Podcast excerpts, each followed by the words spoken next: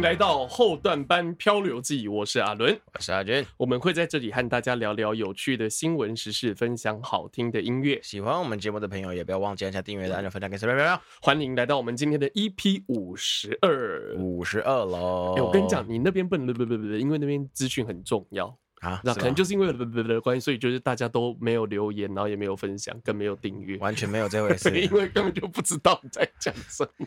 我发现这样的风格还蛮酷的，是的，是很酷的，就要做出一些牺牲这样子。对，没错。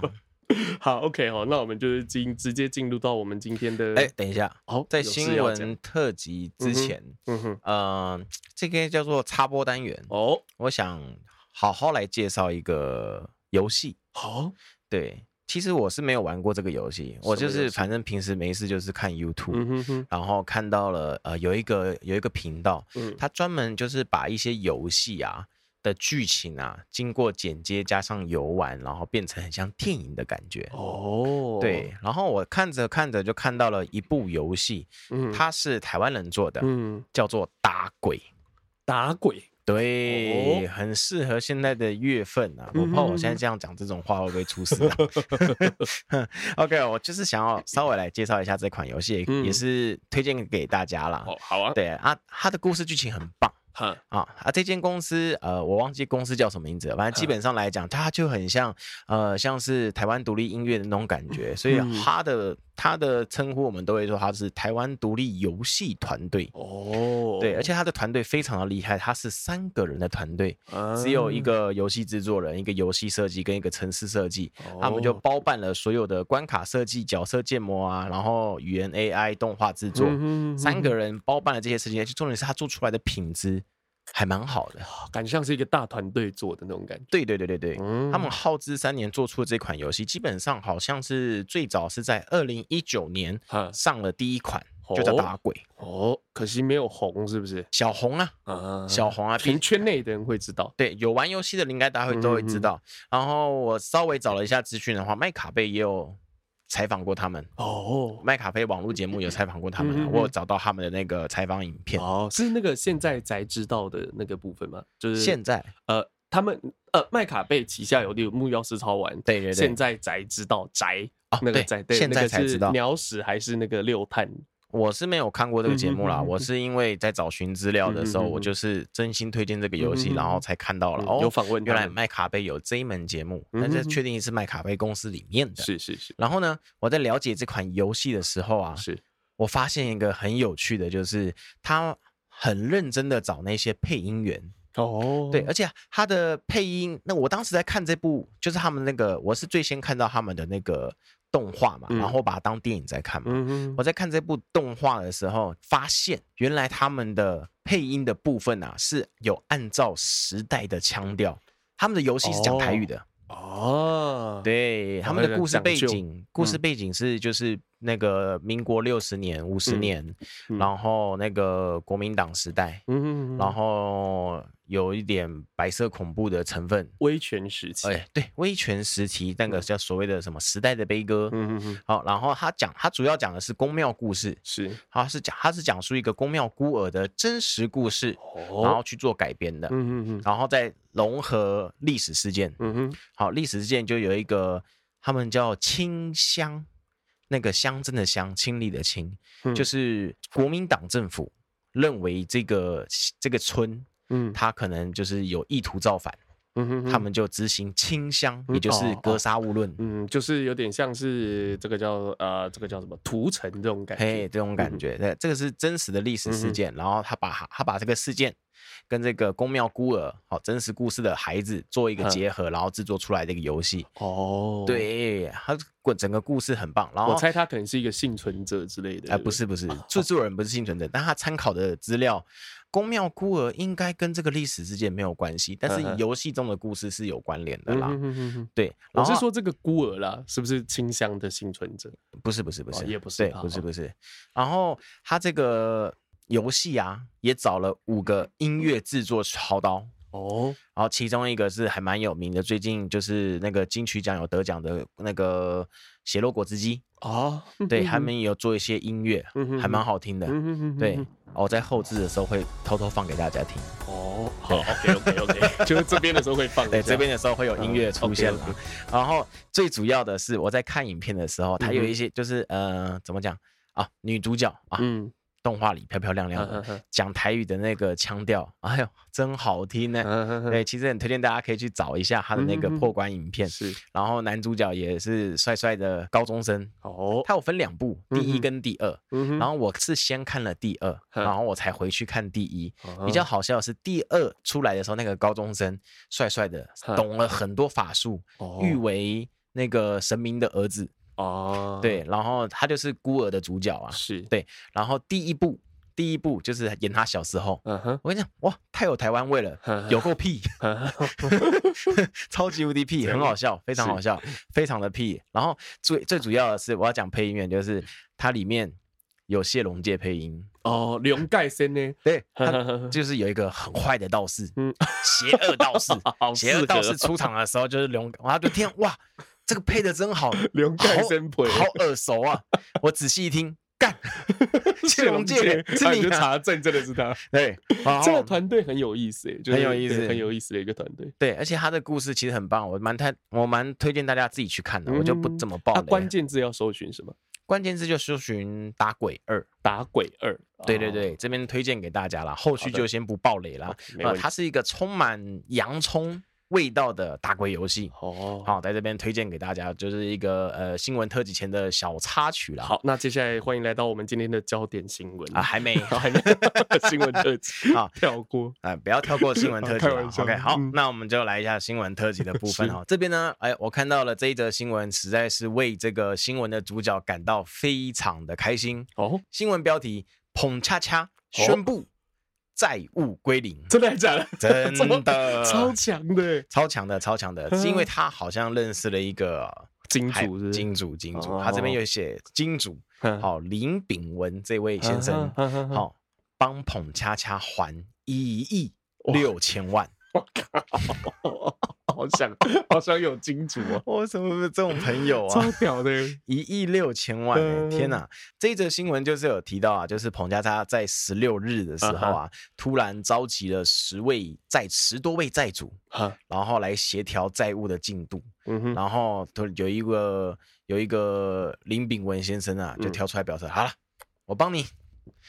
他就帮他跟那个债债务人啊通电话啊协调啊，然后就是进行还债的事情。嗯嗯嗯。好，新闻这边的解释说，已经有百分之二十趴的现金已经归还了啦，然后其他的呢用以股票的方式归还。哦。对，其实我想说，嗯，对对对，我想说，哇，这个。这个林先生啊，你有一亿一亿六的现金也不得了啊！结结果是另外八十趴的那个是一亿六的八十趴是用股票的方式啊，啊这样子啊。然后澎恰恰本身表示跟亲朋好友也有一千五百万的部分啊，他可以自己处理啊，啊然后他是很有信心可以把这些钱都还清，所以我们在这边也是恭喜彭恰恰啊，已经 脱离了这个。这个地狱的部分呢、啊，啊、嗯哦，恭喜他，恭喜他。那我们来看下一则新闻。这一则新闻呢是要来提到一下高雄的部分哦。对，高雄最近有一个工地坍塌的危险。哦，你说那个，诶，那个、那个、那个、那个地层下陷那件事？哎，对对，嗯，好、哦，有一个工地坍塌，嘿然后呢，有一位市议员，哦，好、哦，他就发现了，啊、哦，踢爆了这件事情。嗯设计人，好，那个工地的设计人居然是现任的公务局局长，高雄市公务局的局长啊！哦哦，他挖出这件事情，然后他就质疑啊，哎、嗯，你怎么自己的建安自己监督啊？这样会不会有放水这样的问题啊？嗯、嘿嘿嘿嘿，然后这个工地啊，它是最近坍塌是第二次。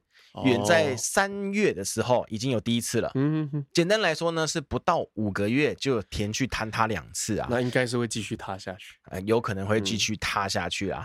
嗯、然后他就这样子质疑那个公务局的局长嘛。但是公务局那个高雄市政府方面的回应呢，是说啊，他在担任公务局长的时候呢，他就已经有退掉了他的那个建筑事务所的那个。就相关这个负责人的职位，是不是？嘿嘿嘿嘿，所以他就是基本上他就说，就说不干他的事啊，哎，就是这样的，哎，不干他的事，好耳熟啊，他就说不关他的事情了啊。先我自己的想法是说，现在不管关不关你的事，但是是你设计的，你这个设计不良的人当公务局的局长，好像有一点问题哦。我个人的想法是这样子啦，啊，就。祝福高雄人，嗯、祝福高雄人。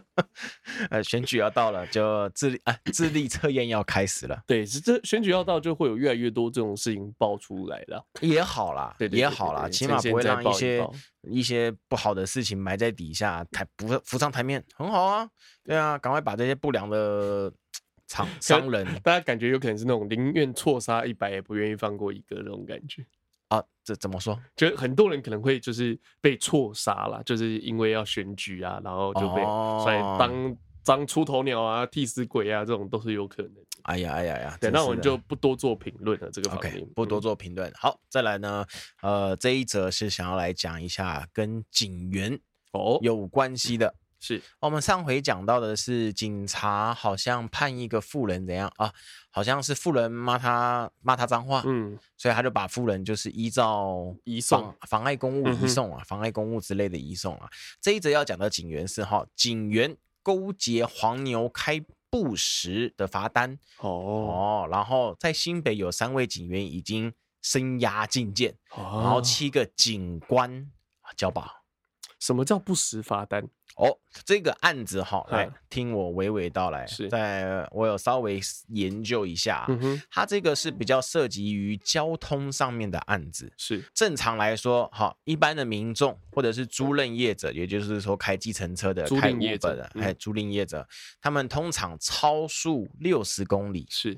就会被吊扣牌照，是啊，好，也就是说限速一百，你开到一百六被拍，基本上你一百一就会被拍嘛，但是你拍到你被拍到的时候刚好是开到一百六，按照这种严重超速的情况之下，你是会被吊扣牌照，是，好，你也就是说你车子的大牌要被拔走，啊，拔多久就不知道，嗯哼，好，但是呢这边呢，好有监理黄牛跟远景之间，好，就是私下，也就是所谓的行贿，让他。就是走一个法律漏洞，他会跟警员沟通，给他开一个不实的以领有号牌而未悬挂或不依指定位置悬挂的举发单。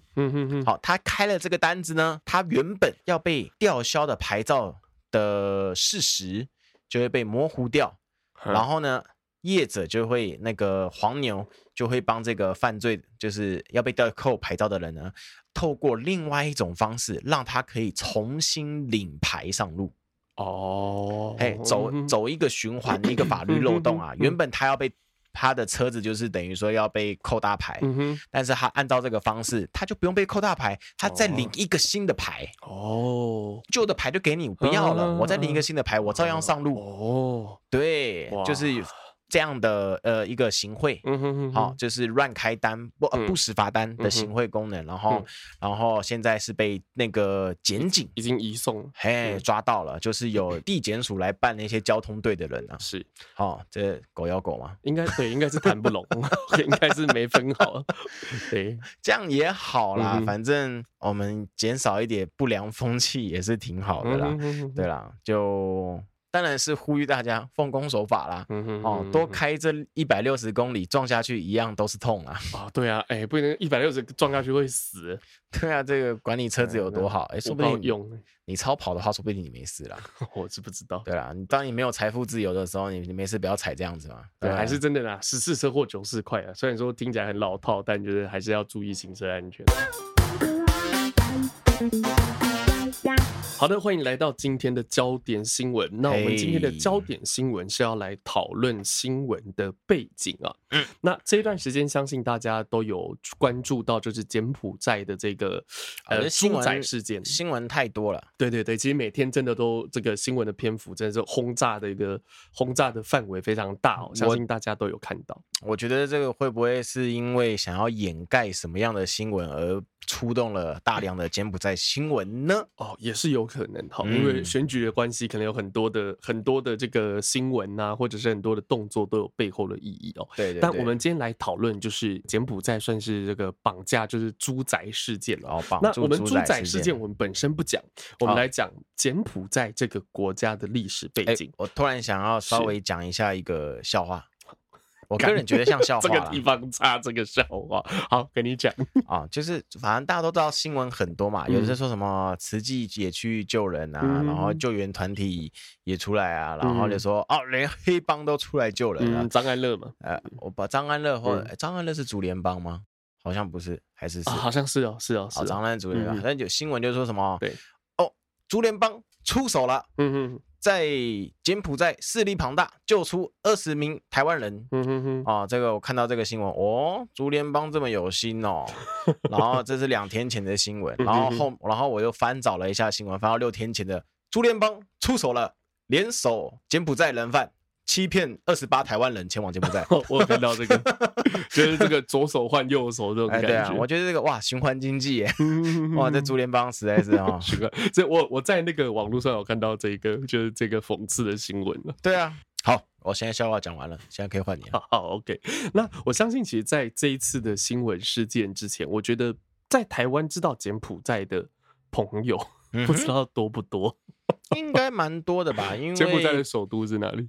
柬埔寨首都哪里也是不知道。我说会知道的原因是，会知道柬埔寨这个国家是就是呃，我们的外籍劳工基本上不是什么柬埔寨、印尼、柬埔寨比较少了，印尼大宗啊，印尼、菲律宾比较大众。对啊，嗯，就是还有泰国哦，对，泰国啊，就这几个啊，所以多多少少也会知道柬埔寨啊，然后不然就什么吴哥窟嘛。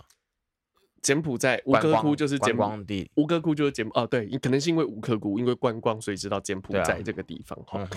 其 实因为我前一段时间看到刷抖音嘛，嗯，然后我就看到那个张婷婷，张谁？法拉利姐啊，哦，他说什么？这你说有网友叫我要去什么什么什么寨？东埔寨哦，我就想说，是不是不知道柬埔寨的台湾人也是有哦，那个字不会念。对，东埔寨，我觉得超好笑。哦，对，那大家就是柬埔寨，柬埔寨，我们这段时间这样子听，但大家可能对于柬埔寨这个地方没有比较深度的了解，我们可能只知道名字，还有一些目前我们看到的标签而已哦。我简单介绍一下哈，柬埔寨这个地方，它是全世界唯一一个国境内大部分的。区域都还维持原始生活的国家，你说原始生活是就是没有水没有电了哦，对，没有自来水没有电了，我在原始生活。那其实我今天要分享这篇文章是我在呃，我最近在爬文章找资料的时候看到，我觉得这篇文章非常好。它的标题叫做《柬埔寨悲歌知多少？文明的累积》。常常要数百年，但是愚昧荒谬的政府可以瞬间摧毁一切。嗯，对。那我们先讲一下这个国家目前的状况，然后它有百分之六十的人民是没有读写能力的。百分之六十没有读写能力，不止不会写字，他也看不懂，没有读写能力。平均一个家庭一天能进账零点三四美元。零点三四，零点三四美元，听起来不知道零点三四美元是什么概念？每天啊，反正基本上一块美元三十块嘛，一天赚不到三十块钱。对，那什么概念？吼，我讲一下，大家更有感觉。吼，就是北韩，我们觉得北韩人很穷嘛，但北韩人的平均收入是柬埔寨人平均收入的三倍。哦，三倍，所以跟柬埔寨人比起来，还北韩人算是有钱人哦。哦，对，那这个在柬埔寨的十个儿童里面，有一个就活不过五岁，嗯、那通常可能是死于营养不良或者是其他的疾病。嗯，越南人的平均寿命是七十四岁，柬埔寨的人的这个平均寿命是六十一岁，六十一岁是全世界最后一名。哦，对，全世界最后一名，比一些非洲国家什么都还要更更更低哦。哦，那直到今天，柬埔寨这个地方仍然有百分之九十的道路是没有铺上柏油的。哦，对，这样子讲，不知道大家有没有对柬埔寨稍微的这个样子稍微有一个小小的轮廓？那你这样讲的话，就是土水保持的不错，土水水土是不是？水土对，土水，你是讲台语偷醉啦？OK OK，我懂我懂。OK，那我今天分享的这篇文章是这个呃叫做 Jake I C Huang 他分享的文章哈。嘿，那在这个是二零一八年的文章，嗯、那这篇文章是讲到他说柬埔寨为何会走到今日的这个。景况，那众所周知的原因之一，其实是一九七五年到一九七九年，短短不到四年的时间。你有没有听过一个名词叫做“红色高棉”？红色高棉，高棉，高棉，没听过。高低，我们翻中中文字看是高低的高，棉花的棉。嗯，对，那高棉就是柬埔寨的旧的称称呼，叫高棉。哦，对，那我们就是他这篇文章的。这个来由是这样，他的作者在岁末之际，和他的好朋友简称 R，嗯，在几番的这个盛情邀约之下哦，他们走访了一趟金边，就是柬埔寨的首都，嗯，那深他深度的体验到这座迷人的柬埔寨城市，以及他血泪交织的历史，嗯，那尽管他们是已经在这个金边等都会区哦，那近几年的这个。发展看似突飞猛进，其实你看前几年有那个什么，呃，柬埔寨那种海外房地产投资其实很流行哦。嗯。但是柬埔寨的人均收入还有它的这个基础建设等指指标来说，仍然算是这个发展相对落后的地方。欸、那目前也是高度依赖国际的援助哦。哦。那全国更有将近五分之一的人口是挣扎在贫穷线以下。好，你有玩《世纪帝国》吗？啊、uh，你你到底节目里要问几次？我问过很多人都是吗？好像蛮多次。啊，问过不能再问了，不能啊。所以你有没有玩过？我真的忘记。有有啊，你知道柬埔寨后面的代数有高棉人吗？我不知道。高棉人就是柬埔寨现在柬埔寨的前身。其实很多人可能都已经，他这篇文章有提到，其实许多人可能已经忘记了这段历史。十二世纪的时候，领土。几乎是遍布整个中南半岛，东南亚最强盛的王国就叫做高棉哦。那其实这正是从这边发迹，就就是从柬埔寨这个地方发迹的吼。嗯，那一一走访越南的南部，还有泰国的中北部，都可以见到十二世纪就是吴哥王朝。你刚刚讲的吴哥窟哦，吴哥窟就是那个王朝的名字。对，吴哥王朝它鼎盛时期所留下来的文化还有建筑的。遗呃痕迹，所以说吴哥王朝就是高棉人，对，哦，对，高棉人建立了吴哥王朝，哦，就好像汉人建立了呃建立了这个紫禁城。哎、欸，对，紫禁城是的，是的，可以，也可以，可以，是那的确是汉人哈，建立了大明王朝这种感觉。那高棉人建立了吴哥王朝哈，那高棉文化源远流长哦，从我们这个它的邻近的诸国的建筑、宗教还有风俗与生活习惯中，其实你到现在都能隐约见证到当年的这个柬埔寨辉煌的文化影响。哦，那甚至到了十九世纪哦，由于受到法国殖民，成为保护国的关系哦，嘿。西化的速度、贸易发达，还有这个啊、呃，这个柬埔寨的金边一度有“东方小巴黎”的称呼。东方小巴黎，对，所以我们这样听，你就觉得柬埔寨真的是一个好像蛮不错的地方。嗯，那当年只我讲“东方小巴黎”可能没什么概念哦。那你看它下面有写到，在当年连新加坡都要派遣留学生来金边学习医术。还有工程术，对，医疗技术还有工程，你就你知道当年当年是哪个当年？就十九世纪哦，对，十九世纪，所以还算近代。现在二十一世纪初嘛，对，所以还是十九世纪的时候。十九世纪就是两两千年左右，对，差不多，对，十九世纪两千年左右。那身为这个。金边的这个当地人哦，就是我们刚刚讲到这个 R，他非常的骄傲的诉说着这一段柬埔寨过去的历史哦。但是昔日的光环和现今破败脏乱的街市，还有大量的教育程度落后的贫穷人口，有着极大的落差。嗯，那而且在这个金金边市的周围吼，也因为低价的工资与大量涌入的乡村青年，那成为外资争相投资。资传统劳力密集型的产业所在。嗯，对，就是传统产业就是劳力密集型产业嘛，嗯、那他就需要这些很多的廉价的劳工。嘿，他这边写到金边市区对我来说其实没有太多的看点。嗯，那绝大部分就是要到柬埔寨的游客是冲着吴科窟来的嘛。嘿，对，那反倒是这几年的部分媒体不断炒作的投资热潮，让这个湄公河畔的小城涌进了不少探路的投资客。哦、那许多拔地而起的高楼正在慢慢的改变这个城市的样貌。嗯，外来的资本却不见得能改变这里就是在地缺乏的这个产业，还有本土文化逐渐消失的这个问题哦。嗯、对，不是不见得，也不不一定愿意啦。嗯，对，不一定愿意去做这件事情哦。对，所以说，其实我刚刚这样讲这段话的重点就是外资的涌入、投资客的涌入，对当地其实是没有帮助的。哦，对，就投资客赚的钱就走了，这种感觉吼。哦，好，那接下来要讲到，我们刚刚讲到，就是在一九七五年到一九七九年，短短不到四年间，那这个赤柬的恐怖统治。那我们刚刚讲赤柬，什么东西是赤柬？来说一下哈，赤柬就是所谓的我们刚刚讲红色高棉。嗯，对，就赤一般指共产党。嗯。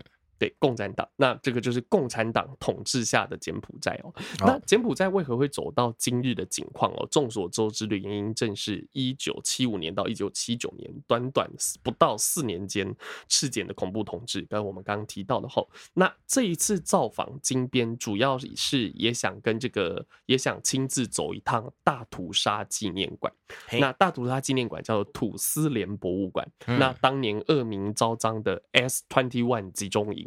就是就是呃，有它的背景的解说吼，嗯、那就是借由这边可以进一步了解赤柬统治时期对金边和柬埔寨的影响了。嗯，那在赤柬的统治下的柬埔寨，S twenty one 可以说是最泯灭人性的监狱之一。它是一间监狱哦，这个监狱叫做 S twenty one，对 S twenty one，对，那数以万计的无辜民众在此遭受这个逼供，然后贴上政治犯的标签，被。残忍的杀害哦，对，那这个而今天所谓经过所谓的转型正义之后，你注意到这边所谓的转型正义，嗯、所谓对，那这个原原址就改为现在的纪念馆，让后代可以铭记教训。那来来往往的游客们也可以借此了解柬埔寨过去那段悲伤的历史哦。嗯，那我们刚刚讲到的赤柬。又称为红色高棉，就是柬埔寨共产党。嗯、那一九七五年，他推翻由美国支持的隆诺，或或者翻译成朗诺政权哦。嗯、那效法中共文化大革命的精神，哎，厉害喽！那他就在国内推行极左共产主义制度。那柬埔寨共产党的原始想法与号召。可能就是很崇高，那他希望打造一个没有阶级的富足社会。嗯、那可是，无论是苏联、中共还是北韩，历史都一再证明了这种纯蓝的这个。共产主义根本和人性是相违背的，好，无法实现，没有错吼。那赤柬政权为了执行他所谓的理想政策，开始以极端的手段，就好像我们之前讲文化大革命一样吼，毁灭一切被认为是旧遗毒的东西，遗毒，遗毒听得懂吗？对，遗毒这遗认为是旧遗毒的东西，包含废除货币，嗯。没收私有财产，嗯，关闭学校、医院、工厂、寺庙，禁止一切传统文化习俗，还有所有的外来文化，嗯。哇，全部全部跟公众共学的，对，全部跟中共学。嗯，对。那这个呃，柬埔寨就是赤柬，在此同时更大力的迫害有可有可能有反动倾向的知识分子。哦，可能有，我怀疑你有，你就是有。就就对对对对对，我说你有，你就是有这种感觉。对，就好像你刚刚讲那个清香，对对，清香其实很多以前在恐怖在台湾的这个威权统治时期，嗯。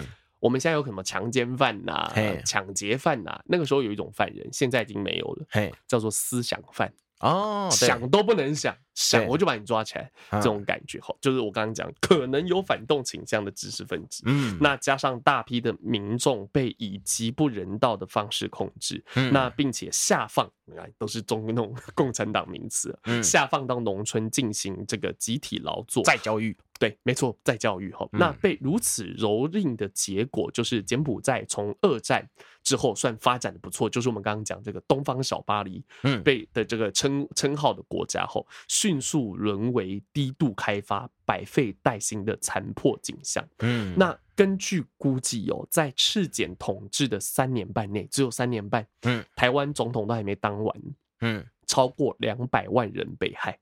被害，对，被害两百万人什么概念？柬埔寨四分之一的人口啊，对，受害哈。那其中绝大多数都是知识分子，嗯、对，例如说像教授、老师、工程师、艺术家。嘿，那他这边有写到，他说他的爷爷，嘿，刚我讲的这个 R，他的爷爷当年也遇害了。那他的父亲当年才十多岁，那被铁棍敲晕后，赤柬以为他死了啊，躲过一劫，对，把他丢进河里。哎呀，所以躲过两劫，躲过两劫，对，所幸被下游的人家救起，才得以存活。这、就是刚刚讲的 R，他淡淡的说到了这个故事。哈，哎呀，OK，那柬埔寨的悲剧就是已经，就是已经这个，其实过去没有很久了。那短短三年半的时间，造成这么大的伤害。嗯，那这个伤害后续是怎么影响到现今的柬埔寨，那我们在下一段的焦点新闻再来跟大家继续讨论。气氛有点太沉重，我们先进入到这个开心的音乐时段。今天应该有开心吧？呃，你的你的点播场会违反我当下的期待。这个有点播 好听，好听，好，OK OK，那来点好心情，阿俊的点播时间。欢迎来到开心吗？应该吧。阿俊的点播时间了。阿俊的点播时间，这一次我要来介绍一个英国的电子团体。哦，啊，它叫做 Clean Bandit 哦，Clean 就干净的吧，Bandit 就是土匪。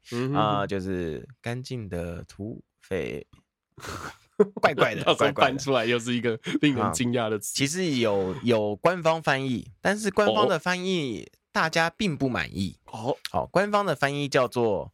清洁的盗贼，清洁的，他跟我们翻的差不多嘛。呃，但是有大家满意的翻译出现了。哦，好，大家最满意的翻译叫做“洁净的盗贼”。哦，啊，是不是听起来好很多？对，清洁的盗贼感觉很像一个工作，对不对？对，没错，没有，好像那个狱中里面在工作的人，清洁的盗贼。对，哦，这个团体啊，它是英国英格兰剑桥成立的。哦。好好，位于这个地方成立。好，然后他在二零一三年开始发行单曲，所以说呢，他的最早最早的演出成立单曲的时候是在二零一三年开始活跃。然后他在二零一四年，哦对，等等，在二零一三年的时候，他开始发行他的音乐的时候，就有登上英国单曲排行榜第十七名。哦，就是已经算是新团体来说能爬到这样的高位，代表说他们的。呃，作品是有被认可的。嗯、哼哼，那到了二零一四年一月的时候呢，他就发行了一首神曲。哦，好，他这个神曲呢是包含着古典元素，搭配着舞曲啊进进行制作的。哦，好，而这个团体很特别，是他们的成员呐、啊，哦，都有一些西方背景。嗯，好像是。一号成员哦，他是键盘手、贝斯手；二号成员会打就鼓手；三号成员是大提琴手；四号成员是小提琴手。好，哎，我们发现一件事情，没有歌手。哎，对耶，哎，他们的歌手都是。跟外面的独立歌手合作的，feat 这样，哎，对对对对对，他们的每一首曲子基本上来讲都是按照这样的方式，可能好这三首歌跟这 A 位，然后 B 这三首歌跟 B 位这样子合作的，好，然后他这个二零一四年的古典单曲啊，哇，直接冲破英国单曲排行榜的冠军，持续了四周以上，哇，霸榜四周，对，霸榜四周，非常的厉害啊，偷偷让各位听一下它的旋律。没错，这是后置剪接。OK，但是今天呢，要介绍的并不是这一首。啊，今天要介绍的曲子呢，叫做 Solo Solo。嘿，我会我会想介绍的时候，是因为它的歌名的关系。好，Solo 在以以我们学习西方古典音乐的来独唱的人来说，嗯，就是啊，不是不能奏，不能直接叫哎，对，独奏独奏。然后我们用独奏来翻译，或者是自行表现来翻译。好，或像大陆人最喜欢讲的，就是说什么 Solo 一段。不是不是不是，大陆人最喜欢讲的是啊什么来这个那个我们我们打喽，然后然后这边就让你 solo，嗯啊，就单你一个人自己上这样子啊，他但是他这边的 solo 的翻译呀，好，他把它翻译成自己一个人。就是比较接近孤单的感觉，好，他的歌词翻译是比较偏向这样子的啦，好，但是呢，他的我待会会稍微跟各位讲一下他的歌词的部分啊，有一点点的，一点点那个，你知道国外的歌词总是会有一点新三色掺在里面。solo 这个字啊，它有它有就是自卫的含义哦，对，它有这个含义在里面。你在色情网站上面打 solo。会找到相关的词汇哦，你很你很懂，各位听啊，我是属于听朋友讲的，不是不是，我是属于这种乡野调查，为了乡野哦，对对对对 对，哦，然后我们就来各，那我们各位就来听一下这首 solo。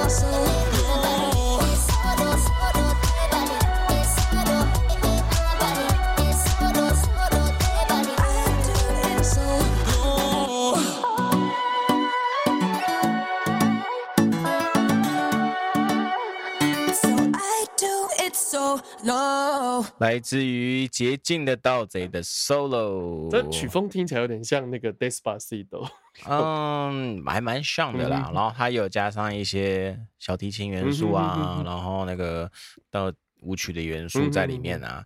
然后它的这个歌词啊就很好笑。嗯，我们刚开始音乐放下去的时候，我们可以听到那个什么 It's solo solo everybody，对不对？它这个边呢有两种翻译。第一种翻译就是说，大家听着，我只是一个，我只是孤独的一个人。嗯哼。另外一个翻译就是，嘿，各位，我就只能之类。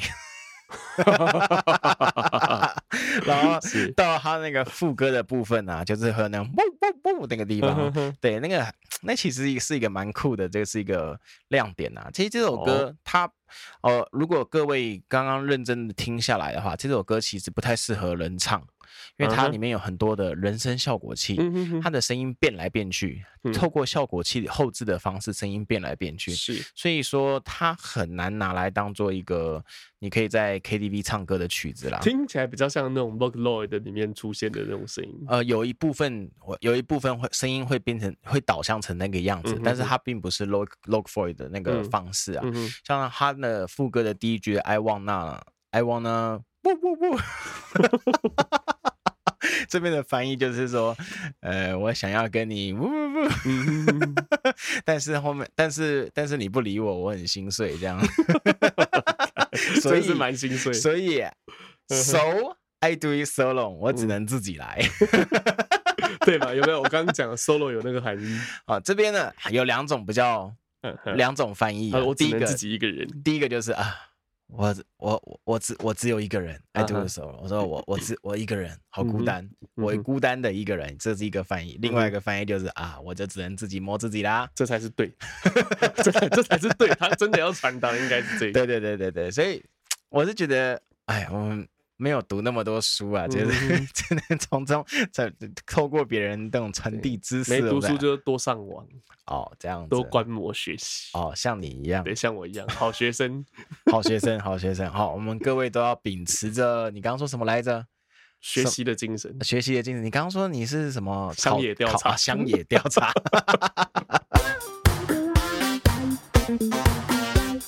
好的，欢乐的时光总是过得特别的快哦！接下来要进入稍微这个沉重的环节哈。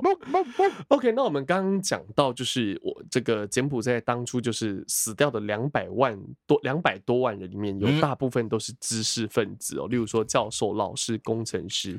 所以你像那个，就是他们那个批斗，是不是？对啊，对啊，对啊。知识分子都被被踢斗掉啊！对，那他是就是这，因为这样子的关系，就是我们接下来要讲到是瞬间瓦解的产业、教育与人才库，需要数十年才能恢复哦。卡伊呀，在陪同一起参访纪念馆的途中哦，那这个 R 就是作者和这个他的朋友 R，速度不愿意踏进那个挂满残酷的这个。啊、呃，不是残酷，是酷刑照片的展厅。哎呦，对，那他就只是那个 R 静静的站在外面的长廊，沉思着，就是这个对他来讲是这么的抗拒的，他没有办法走进去。嗯，对，那在这个赤柬的统治期间，某种程度上与台湾的二二八事件相似。哦，对，那大批的精英分子被肃清。柬埔寨全国在极短的时间内失去了大量的人力资源，导致导致这个人才出现断层哦。那国家发展严重落后同时期的周边地区，那东南亚文化重镇还有东方小巴黎等称号，此刻之后。锦城追忆啊，对，那这个他的朋友 R 在他就透露后，在他的小的时候，有很多的这个柬埔寨的公立小学学生是没有办法继续升学的，原因是没有足够的国高中老师。哦，对，这就很惨了哈，跟台湾是完全相反的状况。那而且有不少的国小六年级毕业生还必须回去担任低年级的老师啊，否则学校根本就经营不下去。你看，我们听到反应是哈，因为其实第一时间没有办法想象。是什么这样的状况会造成这样子的情形哈？那只有很少部分的家庭能够挤进由外资援助所成立的学校。那上述的这个上面讲的人才断层的情况了，一直到二零零零年之后，就千禧年之后才稍微好转。不过至今在当地培育的中高阶人才的成本仍然相当的高哦。嗯、那当东南亚各国纷纷转型推动产业改革，那以及擘画未来新经济的这个发展时，柬埔寨当地的产业至今仍然是以我们刚刚前面提到的劳动密集代工为主。嗯，对。那此外，还多亏了近年来的中资不断涌进，一带一路。对，幸亏啦。他说，幸亏还有这个中资不断涌进哦。哦，那幸亏啊。对，否则就是整体的经济成长几乎会在全球垫底。哎呀，对，没有办法想象哎，就是原来是你你讲到这种会先想到什么呃什么呃北韩呢？哎，什么这种这会战乱的国家，结果是。柬埔寨就也是这么惨，嗯，对。那其实我们刚刚有提到，因为中资不断涌进的关系，其实也造成了这个庞大的都会区资产还有房价膨胀，嗯，过热，就是变成呃这个通货膨胀。过过高哈，这样子。那在我们刚刚讲到的 S twenty one 集中营当中，你看这边用的词不一样，刚是监狱，这边用集中营。有太多当年的悲剧是赤裸裸的呈现，锈迹斑斑的刑具排开展示，以及幸存者叫范恩纳特透过回忆，将当时惨绝人寰的情境化作一幅幅的作品，看着都让人心情沉重哦。嗯，那。赤柬虽然在一九七九年到一九八零年左右，因为国际势力的介入自动解散，但柬埔寨真正开始从百废待举的状况中恢复，其实要一直等到一九九二年，一九九二就是十二年后，好，苏联瓦解之后。哎，对，没错，苏联瓦解后一年后，哎，不错哦。嗯，那联合国派遣数万名工作人员进驻柬柬埔寨，嗯，那以及一九九九年之后，柬埔寨共产党失去大部分的军队，还有占领区，赤柬彻底瓦解啊。对，所以苏联共产党瓦解到呃八年后，柬埔寨共产党才完全瓦解啊。那有些共产党是还没。那中国共产党呢？我刚已经说有些了，你一定要点。没有，我在我就在想说，哎、欸，他什么时候才要瓦解呢？他就有我们通称有些共产党啊，快了，快了，快了啊！对，那随后由这个联合国与柬埔寨政府共同组成的特别法庭，逐一追究还存活在世界上的这个赤柬的领导人物哦。那包括了这个 S twenty one 的典狱长康克尤，还有检共书记。叫谢农，然后国家的总理乔森潘等人哦，那他们分别以谋杀反人类罪被判处终身监禁。谁判的？哦，我们后续的后联合国还有后来的柬埔寨政府组成的特别法庭。OK，对，那柬埔寨的转型正义到底是转型正义，还是侵占过？呃，侵不是侵占，清算过去获取的政治利益哦。那这边有提到，他说。你觉得这是成功的转型正义吗？嘿嘿，作者询问了他的朋友 R。嗯，那毕竟柬埔寨政府早就将这段历史列为国民的义务教育，每一个柬埔寨儿童从小都熟知这段过去的历史。那一如德国社会反省当年纳粹的罪行。嗯，转型正义。问号，这个是 R 的回答。嘿，对我们来说，这是个很新的名词。啊，或许吧。加害者大都受到了制裁，但又如何呢？失去的东西再也回不来了，不是吗？嗯，R 缓缓的说道。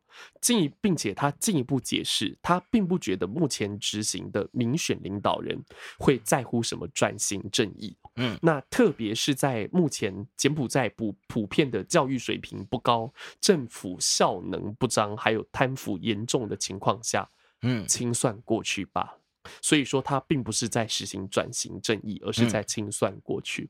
哦，对，那不过就是为了巩固他们利益集团的正当性，转移焦点。嗯，其实这个在，我额外插个嘴吼，这个其实，在那种有需要或者是有转型正义需求的国家，通常都会有这样的东西。转型正义可能是一件需要去做的事情，对，但是他在做的过程中，很容易会变成政治人物维护、巩固自己权力的武器。哦，对，台湾并不例外。好，对，并不例外。哈，好，那你那下面又讲到哈，他说，你知道吗？我们最大的反反对党救国党，在二零一七年被最高法庭直接宣布解散。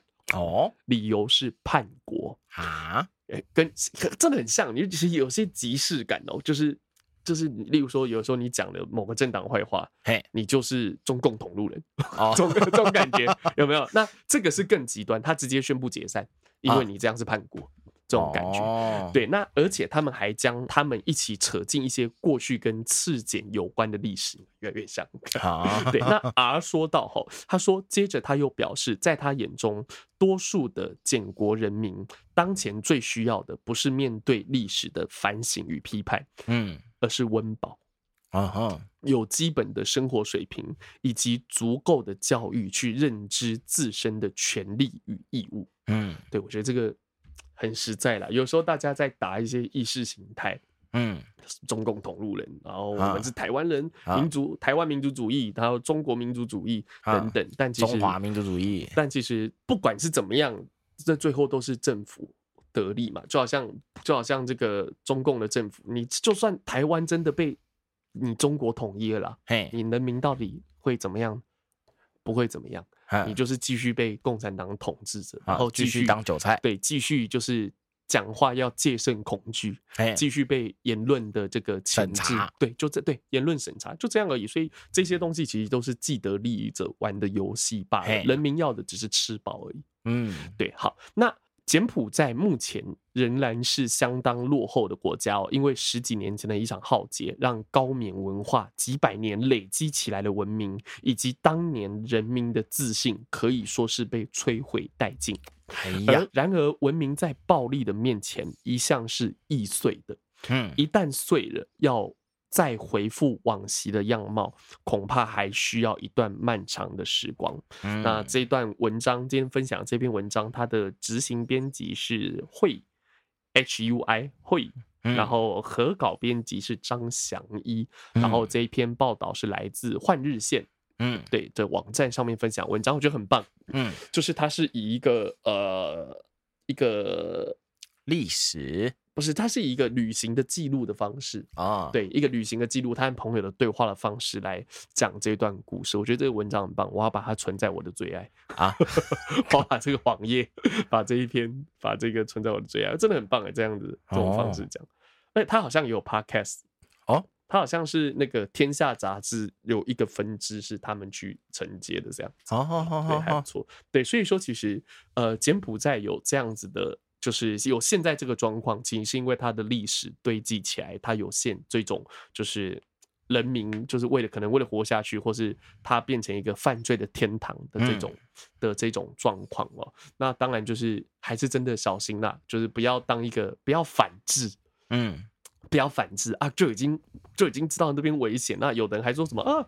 这就是政府不让我们，就是怕没有税可以收啦，所以才跟我们说那边很危险，攻击官维啊！你就皮 啊！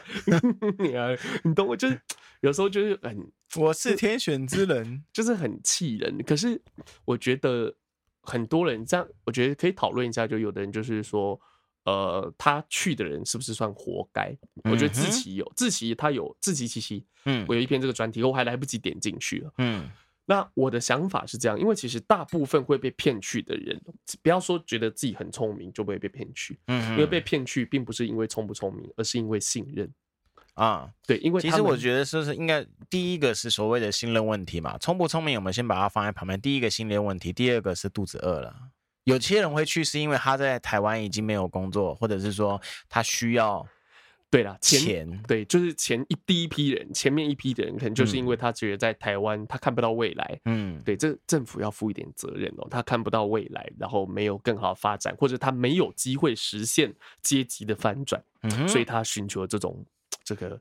呃，这个算什么？呃，偏门吗？寻、嗯、求一些邪魔歪道，嗯，寻寻求一些不一样的道路，选择一个不一样的道路，哈，去开拓一个未知的领域。对对对，想不到就想要闯一闯，对，结果没想到直接入贼闯，就就被开拓，对，当海贼了，对，被开拓，然后对，然后后后面一批，后面其实陆陆续续的去的人，大部分都是因为朋友好，因为信任，有的是信任问题而被骗去的。对，就是朋友，因为他也不，那他也不得不，因为他去做这件事情，一定是后面的犯罪组织叫他去做。如果你不做，或者你不找到几个人，我就把你怎么样怎么样怎么样。嗯嗯嗯嗯，对，所以就是我觉得这也没有什么对和错。那我们政府能做的事情，就是其实就是持续的救人啊，然后让更多人知道这件事情，然后没错，让年轻人有更好的就业机会，是才是真正要努力和。花力气的事情哦，对，OK，好，那今天的焦点新闻到这边就告一个段落。那今天的这个呃这个分享方式，希望大家会喜欢呢。嗯，欢迎来到 TGG，嗯。不小心爆题，这次是用踢的，哎，这次是用踢的，不小心破题了啦。哎，新闻标题直接来了：小学生踢同学鸡鸡遭球场三十六万。哇塞啊！然后清洁工老父亲没有老，清洁工父亲是傻眼了啊！然后最近是判决出炉哦，今天一踢呀。哎，今天一踢踢出这个三十六万呢，哇，这个比黄金右脚还赚钱啊！真的。好，这则新闻的话是这个月月初的新闻呢，我们来看一下，它这个就是说，呃。这个事情是之前发生的，然后后续的结果出炉了哈、嗯、啊，在桃园呐、啊，有一位陈姓小男童在操场上玩耍的时候呢，故意踢了一个同学哈，现在化名叫小博啊，踢了小博的鸡鸡，小博被踢之后就不博了。对，哎，他这个新闻稿并没有这样写啊。OK OK，小博当下被踢呢，整个通报啊，通报真的通报，回家告诉爸妈啊，小陈他踢我。是在哪里啊？台湾的哪里？桃园。桃园哦，对，在桃园。然后经过父母的检查之后呢，哎，那个属西部啊，确实有红肿现象啊，哈。然后这个惊人一踢啊，小博从此之后都会做噩梦啊。至于梦到 梦到什么就不知道了。这用大陆话来讲叫蛋疼啊，蛋疼的梦啊，蛋疼的梦 可能吧，好，反正就是一种噩梦。他并没有叙述说是什么样的噩梦。是。然后呢，因为这些噩梦的关系呢，好让他有一点忧郁，然后也。是变得胆小焦虑，然后他的父母呢也是要带他去看一些医生吃药，心理医生。所以呢，所以呢，他就向这个小博的父母进行了提告求偿啊，啊，说这个小博的父母哈，那个让这个没有好好教育小孩子，让他行为不当，嗯，好，然后经过法院的审理之后呢，嗯哼，好，判下来的是两万六。两万六。千三百二十块。哦，才赔两万六。啊！好，他的要求是三万六啦，嗯哼，好，但最后判下来是啊，讲错，他的要求是三十六万，是。最后判下来是两万六啦。哦，啊，他这边呢就是有就是有在一进行一些官司啦，嗯哼，好，然后经过法院的审理呀，嗯，好，法院认为这个陈姓小朋友。是，并不是小小孩了，嗯、而且已具有行为辨别能力，哦，知道这样子做是不对的，是的，好，所以呢，他也有说父母也没有善尽管教之责，是，好，所以就是因此要该赔。啊，该赔罚款两万五千的精神抚慰金。嗯嗯嗯。好啊，法院有说，因为对方父母要求过高了，嗯，好，所以判下来是两万五千元的精神抚慰金，然后加上这一段期间的一些的医疗费用一千三百二十元。哦，所以所以总共总共加上来是两万六千三百二十，然后可上诉。哦哦哦，这个是目前是一审出来的啦。我觉得最主要是要检查，就是这一梯有没有影响到这个小朋友生殖的功能。看这个新闻的报道是并没有，但是是踢出了那个心理疾病。心理疾病，对对对，因为他说他这边有指出说，那个他故意踢小博嘛，嗯，然后但是是在大庭广众之下，哦，所以大家都看到了，嗯哼，然后你知道小朋友一群屁啊，细白觉得啊，鸡鸡破，鸡鸡断掉了。鸡鸡在这里，我我一定会参加这种你 这个王八蛋这种有趣的活动。所以所以说小博啊，他就是受到了大庭广众之下可能有嘲笑哦的的压力啦，然后产生了他的心理情绪的一些障碍啊，然后那个急性压力反应的身心病症，嗯哼，然后导致他经常做噩梦、无微博一大堆，然后忧郁什么的。啊，那真的是蛮惨的。是是还蛮惨的，嗯、但是呢，对方只是清洁工，赔不起那么高额哦。对啊，这个真的是也不知道该怎么讲哎，小朋友。就是家里真的教育，就是就再忙，就家庭教育还是真的非常重要。因为家庭教育没你没教好小朋友，不只是小朋友会乱骂脏话，行为可能不端正，不只是这样子，还可以还可能为你带来就是破财之灾。所以说，为你的荷包，还是好好的教育你的小朋友。欢迎来到阿伦的点播时间哦。那今天呢，我们就是这个长话短说。那马上来听，太太快了。OK，对，那今天要跟大家分享的这首歌是我们哦，我前两个礼拜是分享呃日文歌嘛，欸、那我是分享那个呃新时代，就是新时代新时代那个阿斗。阿斗就是呃海贼王，他帮海贼王的这个新版电影啊唱歌，对，配唱的一首歌。嗯，那这首歌就是放完这首歌之后，海贼王后来就上映了嘛。上映之后，在日本就已经创下了七十亿日币的票房。七十对，这是海贼王的对，虽然说已经二十多年，但海贼王的影响力还是海贼魂不灭，对，非常非常的惊人哦。尾田老师赚翻了。对，那而且我这次在那个我是听。据说他在各大音乐排行榜上面都占领了前十名或者是前五名的位置。哇塞！对，那我今天我在找这首歌的时候，他我是在呃 Spotify 上面找到，然后 Spotify 的这个 J-Pop 前五十名排行榜前三名，通通都是。呃，海贼王里面的音乐，然后都是阿斗唱的。Oh. 对，然后前十里面，前十名里面总共有好像五到七名，对，几乎霸就是霸榜，就是前五名、前十名这样，非常的了不得。那这一首逆光也相当的惊人哦。如果说你还你对呃上次放的星际代理的这个呃阿斗的声线已经没什么印象，建议你回去听一下，再过来听，你会觉得他真的是一个用声音。变魔术的歌手，好，那话不多说，让我们一起来听这首阿斗演唱的《逆光》。